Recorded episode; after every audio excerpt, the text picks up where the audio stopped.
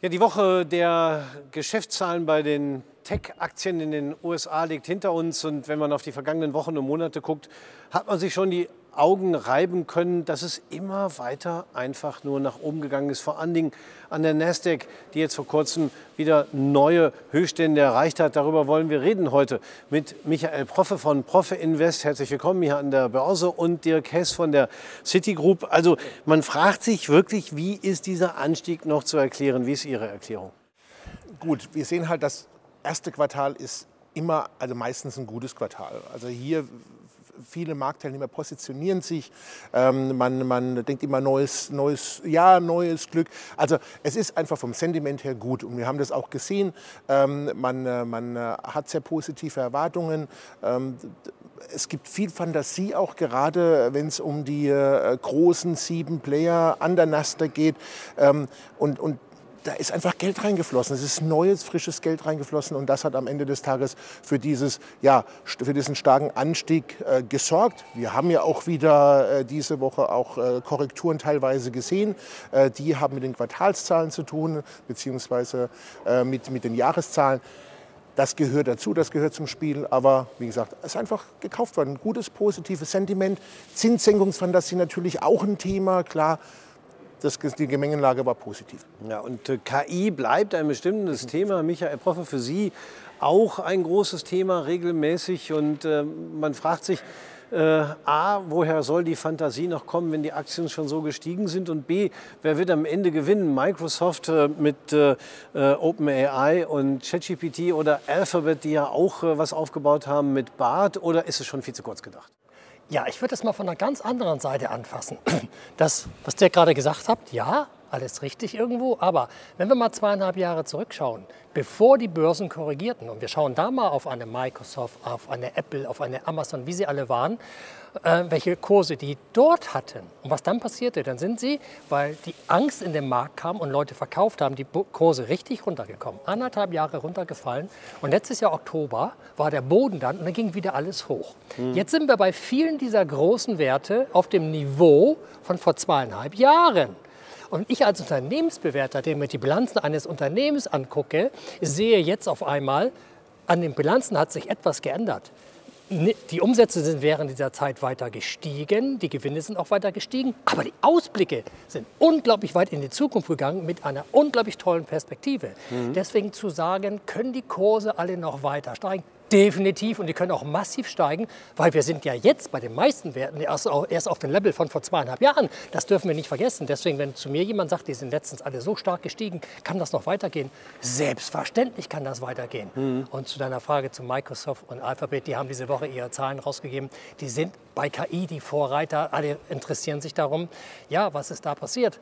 Äh, die Zahlen haben einfach gezeigt, dass eine Microsoft bereits schon in den Umsätzen erkennbar sind, aus den KI-Produkten, dass da Umsätze generiert werden.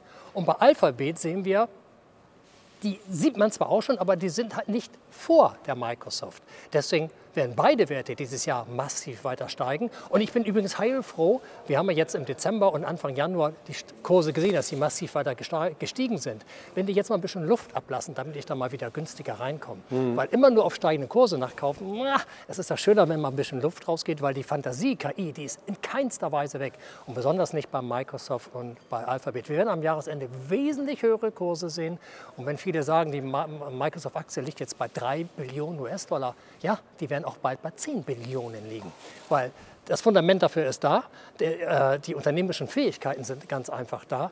Und wir sind ja mit KI erst am Anfang. Das, was wir jetzt in der Berichtssaison gesehen haben, die ersten Ergebnisse, sind ja erst ein ganz kleiner Teil, was da alles auch noch auf uns zukommt. Mhm. Und das Gleiche geht mit Alphabet.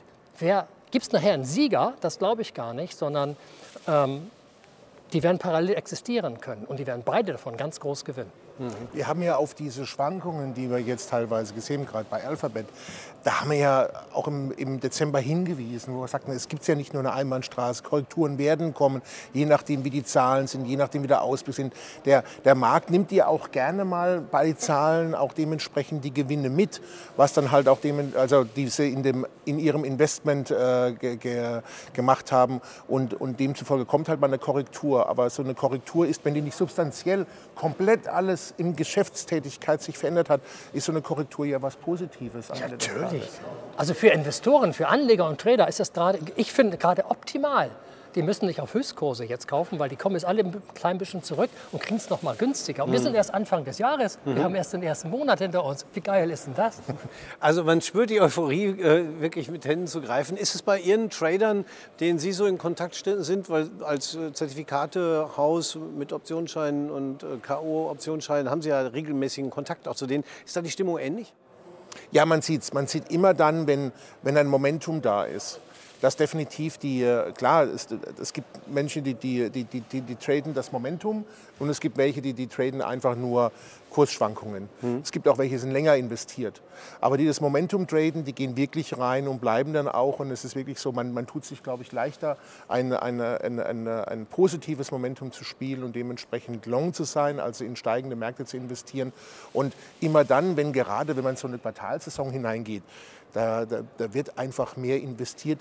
Nicht unbedingt immer in die Einzelaktie, oftmals auch in einem breiten Index, weil es dann halt doch ein bisschen einfacher ist, das Ganze zu, äh, umzusetzen. Ja, also Ich würde es aber keinem raten, in den breiten Index hineinzugehen, weil es sind von der Masse der Werte, die in Indizes sind, sind nur ein Bruchteil, 10, 15 Prozent der Werte, die wirklich, auch 2024, richtig laufen werden, weil das ist eine Story hinter, die sich im Laufe des Jahres immer weiterentwickelt, weil all die Unternehmen, die damit zusammenkommen, kleines Beispiel, ASML hatte vor kurzem seine Zahlen bekannt gegeben und es wird ja immer gesagt, oh, was ist mit dem China-Geschäft? China-Geschäft spielt eigentlich gar keine große Rolle, weil das Unternehmen natürlich auch seine Hausaufgaben macht und die Maschinen auch in andere Länder verkaufen kann. Also gute, starke Unternehmen und Management, die schaffen das, wenn Logistikketten irgendwie unterbrochen werden oder politische Einflüsse sind. Es gibt genügend Käufer auf dieser Welt und die Auftragsbücher sind so voll, die kommen da eigentlich gar nicht hinterher. Man kann also sehen, auch was die Chipindustrie angerichtet hat, dass überall auf der Welt neue Chipfabriken entstehen, die jetzt im Bauen sind,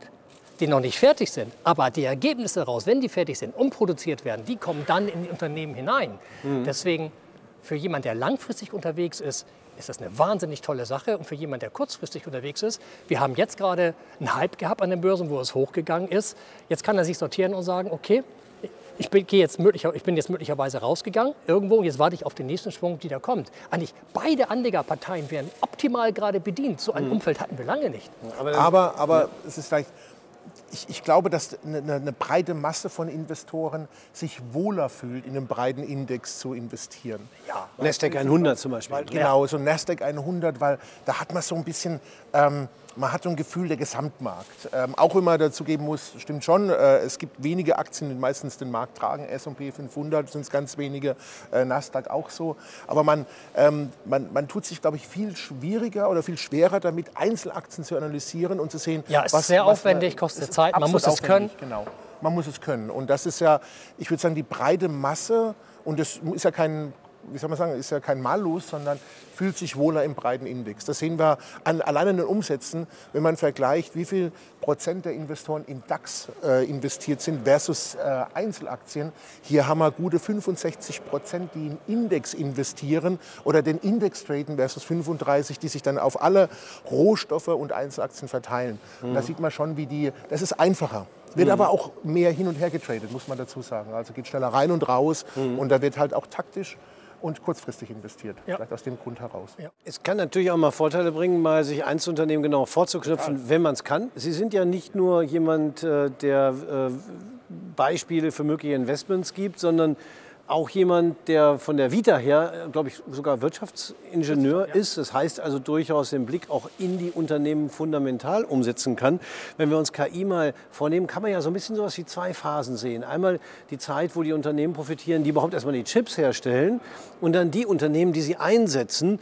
Äh, dieser Zweitrundeneffekt von Produktivitätsgewinnen durch Nutzung von KI, der kommt wahrscheinlich. Der erst. kommt jetzt erst, weil es gibt natürlich unglaublich viele Produkte, also Apps, die schon entwickelt worden sind, die jetzt in die Industrie hineingehen. Auch in deutschen Firmen, wie, wie, wie bei einer Siemens und vielen anderen, die gerade implementiert werden. Auch ASML stellt zu ihren Chips, die sie, die Hochleistungschips haben, extra Software her, damit in Produktionsketten zum Beispiel, wir haben ja immer das Problem, wenn Sachen produziert werden, Massenproduktion, dass es Ausfallraten gibt. Die KI übernimmt das Mhm. Die schaut ganz einfach, äh, dass es so wenig Ausfallraten wie, wie möglich gibt. Die Überwachung der ganzen Apparaturen, die normalerweise ein Servicetechniker macht, der hunderte von Seiten immer blättern muss, wenn irgendetwas ist, das übernimmt jetzt alles eine KI.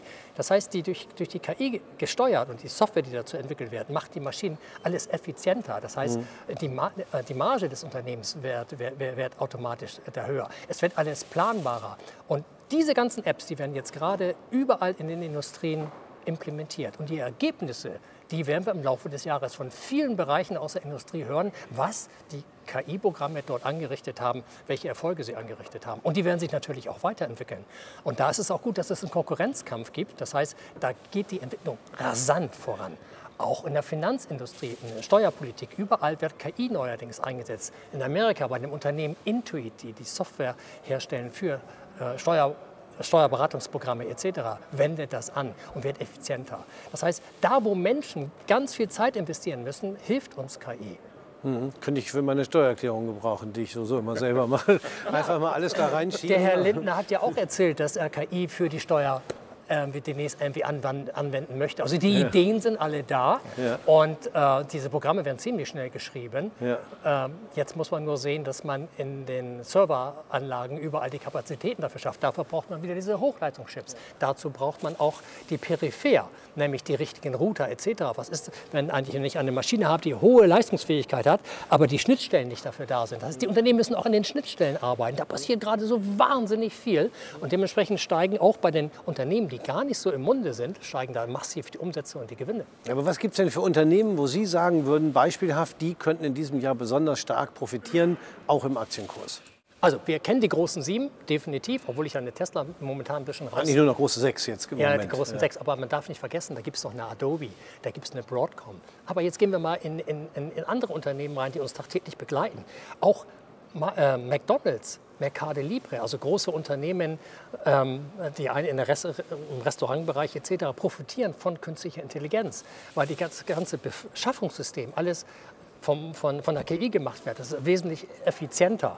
Ähm, und dann kommen wir in den ganzen Fertigungsbereich. Ich bin mal gespannt, wie schnell das in Deutschland die ganzen Zulieferer für die Autoindustrie das hinkriegen, KI gesteuert in die Produktion zu gehen. Da werden wir dieses Jahr eine Menge äh, ähm, erhören.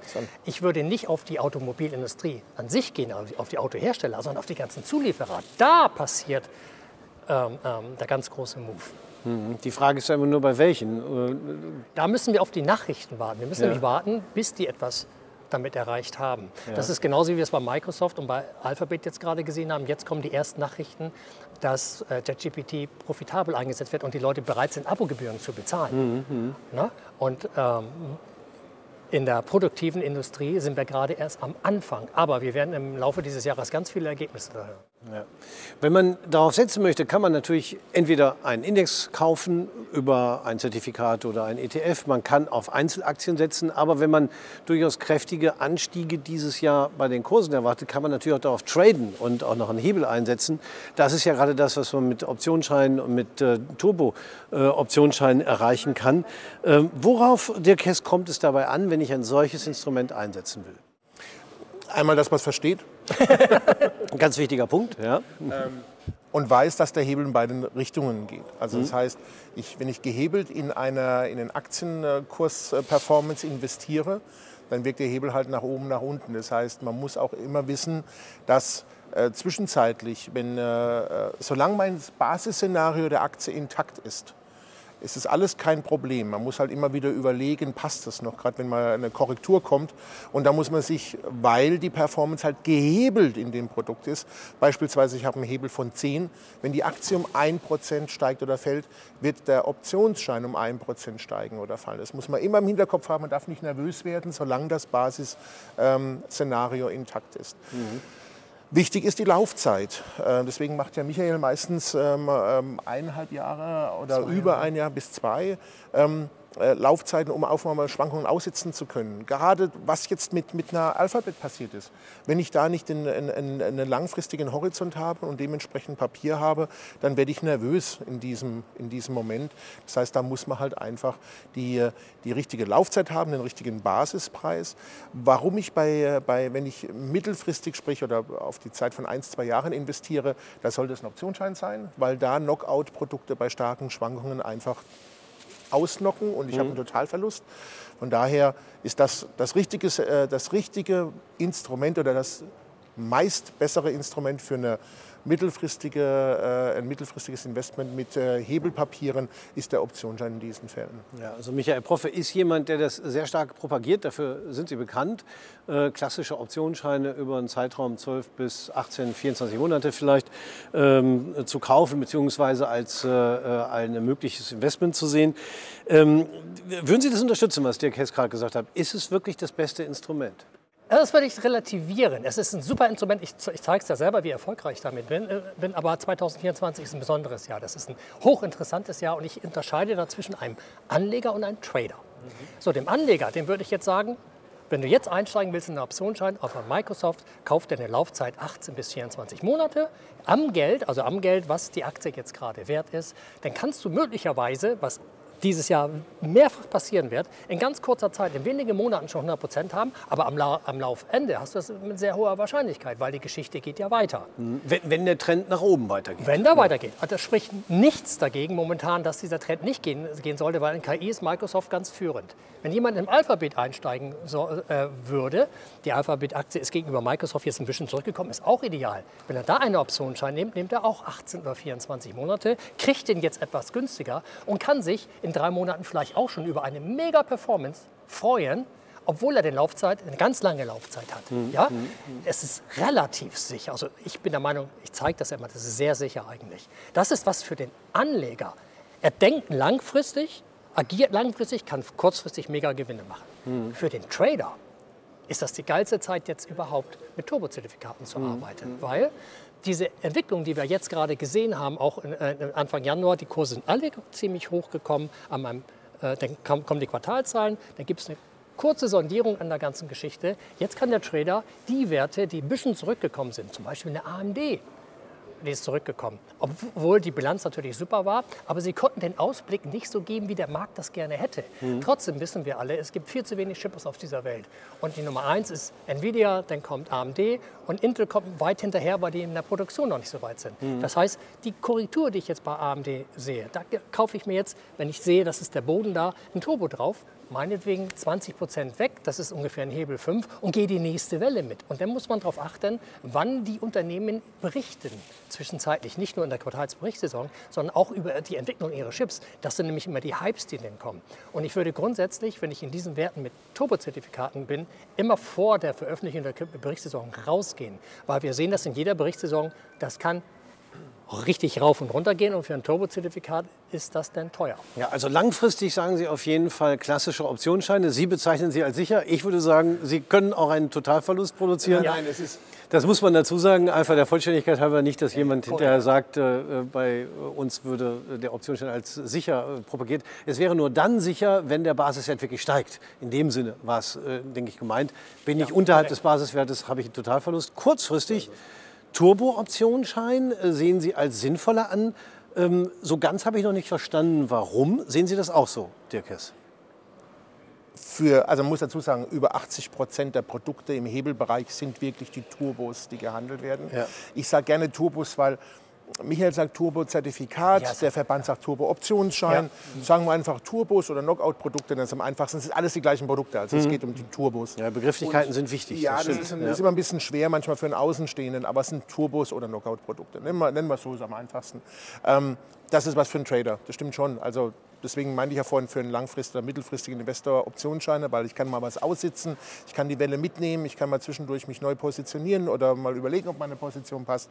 Ähm, jemand, der nah am Markt ist und der tradet, der fühlt sich mit den, den Knockout-Produkten wahrscheinlich ein bisschen einfacher bedient, weil die Volatilitätskomponente ist außen vor. Äh, die muss ich, diesen Parameter, der ist sehr, sehr wichtig bei Optionsscheinen, das muss ich nicht mit berücksichtigen ähm, und sind viel einfacher zu handhaben, sind viel einfacher nachzurechnen. Mhm. Äh, Aber wenn halt der Knockout, also der, wenn der Bezugspreis zu nahe am aktuellen Wert ist und ich habe eine starke Schwankung, mal intraday, dann kann es sein, dass ich halt ausgenockt werde und mein, mein äh, Investment komplett Das ist eigentlich ganz einfach. Ein Langfristanleger, der einen langen Optionsschein kauft, der muss nicht jede Woche oder jeden Tag gucken. Der kann Genau. die Schwankung der Aktie einfach mitgeben, weil er ja ein langes Ziel Der hat. hat nicht das Risiko des Knockouts, zumindest Genau. während der Und er hat ja Laufzeit. ein langes Ziel. Er will, er will ja, dass die Aktie da hinten irgendwo hingeht. So, wenn ich aber einen Knockout kaufe, da kann ich nicht Da bin ich zum Trader. Da, will ich bin zum Trainer, da bin kann ich die Schwankung nicht einfach taktisch- aussitzen, taktischen weil so eine Traden. Schwankung, die da Ja. drin ist, die kann man, kann man den K.O. schaffen. das ja. heißt, da muss ich aktiv auch jeden Tag dabei sein. Das ist der Unterschied. Aber die Masse der Menschen sind ja Anleger, die gar nicht die Zeit haben, jeden Tag dabei zu sein. Aber trotzdem ist, ist für Trader, die wirklich die Zeit haben, ist, ein K.O. ist da das K.O.-Produkt vorzuziehen, bevor äh, vor einem Weil es Optionsschein. ist, weil ich genau weiß, wie es funktioniert, weil ich Hm. genau weiß, wie es reagiert. Beim Optionsschein weiß ich es nicht. Beim Optionsschein muss man wissen, Volatilitätskomponente, gerade in steigenden Märkten, neigt die, Vola- die, eingerechnete Volatilität zum Fallen. Das heißt, es kann sein, dass ich long bin, ein Call habe, die Aktie steigt, aber mein Schein macht nicht mit, sondern verliert vielleicht sogar noch ein bisschen was. Und das, beim Langfristinvestment ist das wurscht, ähm, aber der Trader will das nicht. Der Trader will wissen, ich habe jetzt investiert, die Aktie steigt um Prozent, um wie viel steigt mein, äh, mein Knockout-Produkt. Das will der wissen. Ähm, und deswegen ist es einfacher zu handeln. Aber wie gesagt, 80 Prozent der Umsätze finden in diesen Produkten statt. In den Turbos interessanterweise, Ja, weil, ja. weil äh, die die Strategie, die Sie haben, ist eher eine Minderheitsstrategie, aber äh, durchaus, wenn der Trend entsprechend läuft, sehr, sehr erfolgreich. Mhm. Ähm, die Trader, die kurzfristig orientiert sind, die nutzen eben in der Regel die Knockout-Produkte, weil die nicht den Einfluss der Volatilität haben, sondern sie können direkt ablesen, äh, wo sie da wie liegen, wenn sich der Basiswert bewegt. Ähm, wobei ich da trotzdem noch mal eine meiner Lieblingsfragen stellen müsste, wäre es nicht auch für den Trader kurzfristig sinnvoll, wenn er auf fallende Kurse setzt, nicht auf den Turboput zu gehen, sondern gerade dann auf den klassischen Optionsschein, weil er dann noch einen zusätzlichen Gewinn hat? ist meine Rede. Ähm, ja, Ähm, also das, da muss ich wissen, wann setze ich welches Produkt ein, klar. Ähm, aber es stimmt, weil wenn ein Markt fällt, dazu noch meistens die implizite Volatilität, sprich die erwartete Schwankungsbreite steigt, wirkt das sehr positiv auf den Put-Optionsschein. Der, der Turbo-Knockout Bär oder Put hat da keinen, kein, kein, wie soll ich sagen, der hat da nichts mit zu tun, sondern der Put-Optionsschein, die, die Preis, der Preisparameter Volatilität steigt in der Regel bei fallenden Märkten. Und deswegen ist es meines Erachtens nach so, wenn ich auf fallende Märkte setze, bin ich mit dem Put besser bedient. Ja. Das Problem an der ganzen Geschichte ist, nachgewiesenermaßen gibt es da keine erfolgreichen Trader. Gab es noch nie, weil das, ja, das sind zu wenige. äh, dieses Zeitfenster auf fallende Kurse zu setzen, ist einfach viel zu kurz. Wir brauchen bei richtige Bärenmärkte, wo man richtig langfristig mehr erfolgreich sein kann. Äh, das, was wir zum Beispiel letztes Jahr auch so gesehen haben, bei den ganzen steigenden Kursen, die immer wieder, auch im November, wo es wieder runtergeht, das Zeitfenster ist so kurz, du musst so dermaßen aktiv dabei sein, denn wenn es denn dreht, dann darfst du nicht drei Tage warten, dann ist all das, was sich da aufgebaut hat, ist dann wieder weg. Aber ein Bärenmarkt ist immer taktisch und kurzfristig. Ja, und es ist, ein, Also von es ist Stress für alle, weil du, du musst aufpassen. Und wenn du long gehst, musst du nicht so sehr aufpassen, weil grundsätzlich geht alles immer langfristig nach oben. das heißt, ähm, ich kenne so gut wie keine guten äh, Strategen, die dauerhaft Geld verdienen, indem sie short gehen. Das ist aber jetzt, jetzt müssen wir nochmal noch mal Mhm. differenzieren. Es ist schon richtig. Also ein, ein Bärenmarkt dauert mal wenn, man, wenn er richtig lange dauert, eineinhalb Jahre. Das mal, und das ist ein schwerer Bärenmarkt, denn den kann man nicht investieren. Aber einen Bärenmarkt taktisch bedeutet ein Monat, zwei Monate, sechs Monate, den kann man taktisch äh, traden. Das ist nicht Investment, das ist Traden. Mhm. Und da gibt es schon sehr erfolgreiche. Ähm, definitiv. Also ich habe in meinem Leben schon ein paar kennengelernt. Aber es ist taktisch. Es ist ein taktisches Bärenmarkt Traden, nicht Investment. Es sind im Grunde zwei völlig unterschiedliche äh, äh, Fantasien, will ich jetzt nicht sagen, aber zwei unterschiedliche Strategien, zwei unterschiedliche Erwartungen, sind unterschiedliche äh, Erwartungen, richtig, unterschiedliche Strategien. Investmentstile. Ein, Bären, ein Bärenmarkt ist nichts, wo ich fünf Jahre reingehe, weil das funktioniert ja nicht. Ich werde ja auch immer gefragt, wenn es die Kurse runtergehen, warum gehen sie nicht auf fallende Kursen? Weil das so unglaublich arbeitsintensiv ist. Unglaublich viel Energie musst Ja, du da genau, reinstecken, das ist um das ja. im Griff zu haben. Das ist es nicht wert. Also meiner Meinung nach. Also historisch äh, steigen die Börsen zumindest häufiger, als dass sie fallen, über verschiedene Zeiträume zumindest betrachtet. Und äh, ja, ja, man hat nicht das Problem, sich dann freuen zu müssen, wenn die anderen sich ärgern bei fallenden Kursen. Und es ist eben ungleich schwerer, genau das zu treffen. Aber die Möglichkeit gibt es eben und ja. ich kann mir klassischen Optionsschein draufsetzen, profitiere noch in der Regel von steigender Volatilität. Aber ich kann auch klassische Turbo-Optionsscheine nehmen, wenn ich kurzfristig einsetzen will. Aber die Stile sind so fundamental unterschiedlich zwischen kurzfristigem, fast schon Daytrading und dem, ähm, was Sie sagen, eher äh, ein bis zwei Jahre investieren mit einem Hebel im Optionsschein, dass es eigentlich zwei verschiedene Welten sind. Ja. So viel kann man, glaube ich, festhalten. Ja. Gut, ähm, also das Jahr wird spannend werden. Ich freue mich auf die weiteren Gespräche. Ähm, auch ähm, was ich mir behalten habe, dass Microsoft auf 10 Billionen Marktkapitalisierung gehen wird. Ja. Datum haben Sie nicht genannt. Ja, ich weiß nicht, ob Apple sie noch überholen wird oder ob Microsoft zuerst da ist. Ja, aber Sie haben nicht Ende des Jahres gesagt. Also Nein, von daher haben wir da noch ein bisschen Zeit. Das wäre aber, aber dann holen wir die Torte rein. Ne? also, ähm, ich, ich freue mich äh, darauf zu sehen, wie dieses Jahr verläuft und dann zu gucken, ob Sie recht gehabt haben oder auch nicht. Ich bedanke mich fürs Gespräch. Wir sind schon viel zu lang. Michael Proffe vom Profi Invest, der Kess von der Citigroup und meine Damen und Herren, vielen Dank fürs Zuschauen.